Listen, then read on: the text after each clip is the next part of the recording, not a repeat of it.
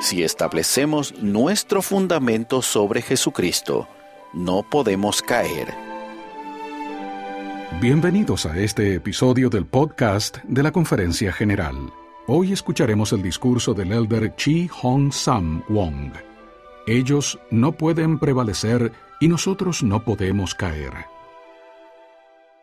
Nuestro querido profeta, el presidente Russell M. Nelson, dijo en la última conferencia general, durante estos tiempos peligrosos de los que profetizó el apóstol Pablo, Satanás ya ni siquiera está tratando de ocultar sus ataques al plan de Dios, ya que abunda la maldad desenfrenada. La única forma de sobrevivir espiritualmente es tomar la determinación de permitir que Dios prevalezca en nuestra vida, aprender a escuchar su voz y utilizar nuestra energía para ayudar a recoger a Israel. Al considerar la invitación del profeta de aprender a escuchar la voz de Dios, ¿tenemos determinación en el corazón o está endurecido? Recordemos el consejo que se da en Jacob capítulo 6 versículo 6. Sí, hoy mismo, si queréis oír su voz, no endurezcáis vuestros corazones, pues, ¿por qué queréis morir? Tengamos la determinación de permitir que Dios prevalezca en nuestra vida. ¿Cómo permitimos que sea Dios y no el adversario quien prevalezca en nuestra vida? En Doctrina y Convenios, sección 6, versículo 34, leemos. Así que no temáis, rebañito. Haced lo bueno, aunque se combinen en contra de vosotros la tierra y el infierno, pues si estáis edificados sobre mi roca, no pueden prevalecer. Esta es una promesa muy importante. Aunque la tierra y el infierno se combinen en contra de nosotros, no pueden prevalecer si elegimos permitir que Dios prevalezca al edificar nuestra vida sobre su roca. Hablando a sus discípulos, Jesucristo enseñó en cuanto a un hombre sabio y un hombre imprudente, como se encuentra en el capítulo 7 de Mateo, en el Nuevo Testamento. Muchos de ustedes han escuchado la canción de la primaria, El sabio y el imprudente. Si han dedicado tiempo a comparar las cuatro estrofas de la canción, verán que las estrofas 1 y 2 son muy similares a las estrofas 3 y 4. Tanto el sabio como el imprudente estaban construyendo una casa, porque ambos deseaban proporcionar a su familia un hogar seguro y cómodo. Querían vivir felices y juntos para siempre como una familia, igual que ustedes y yo. La situación del entorno era la misma para los dos. La lluvia cayó y todo se inundó. Lo cual cantamos seis veces al entonar esa canción.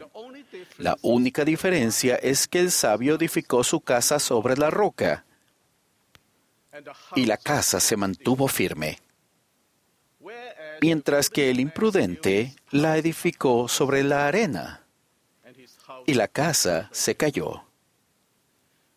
Por lo tanto, realmente importa dónde se encuentre nuestro fundamento, porque esto surtirá un efecto decisivo en el resultado final y eterno. Es mi esperanza y ruego que todos encontremos el fundamento seguro y que permanezcamos en él para edificar nuestra vida futura. Se nos recuerda en el Amán capítulo 5 versículo 12.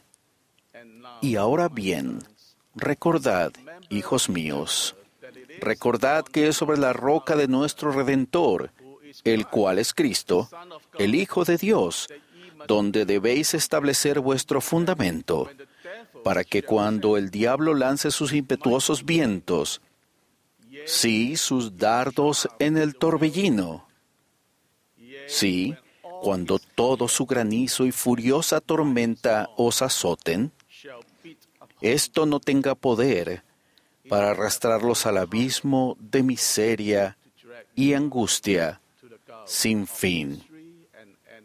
A causa de la roca sobre la cual estáis edificados, que es un fundamento seguro, un fundamento sobre el cual, si los hombres edifican, no caerán.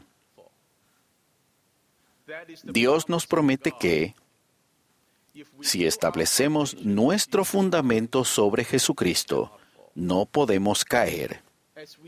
Si perseveramos fielmente hasta el fin, Dios nos ayudará a edificar nuestra vida sobre su roca, y las puertas del infierno no prevalecerán sobre nosotros.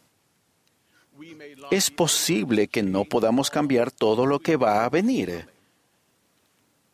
pero sí podemos elegir cómo prepararnos para lo que vendrá.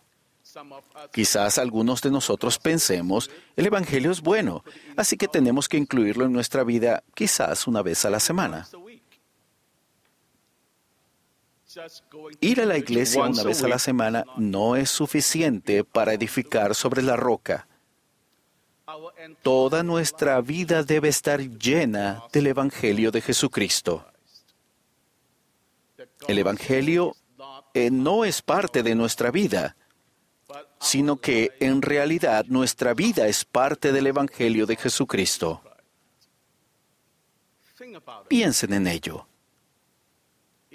¿Acaso no es cierto? Nuestra vida terrenal es solo una parte de todo el plan de salvación y la exaltación. Dios es nuestro Padre Celestial. Él nos ama a todos y conoce nuestro potencial mucho mejor que nosotros mismos. Además, no solo conoce los detalles de nuestra vida, sino los detalles de los detalles de los detalles de nuestra vida.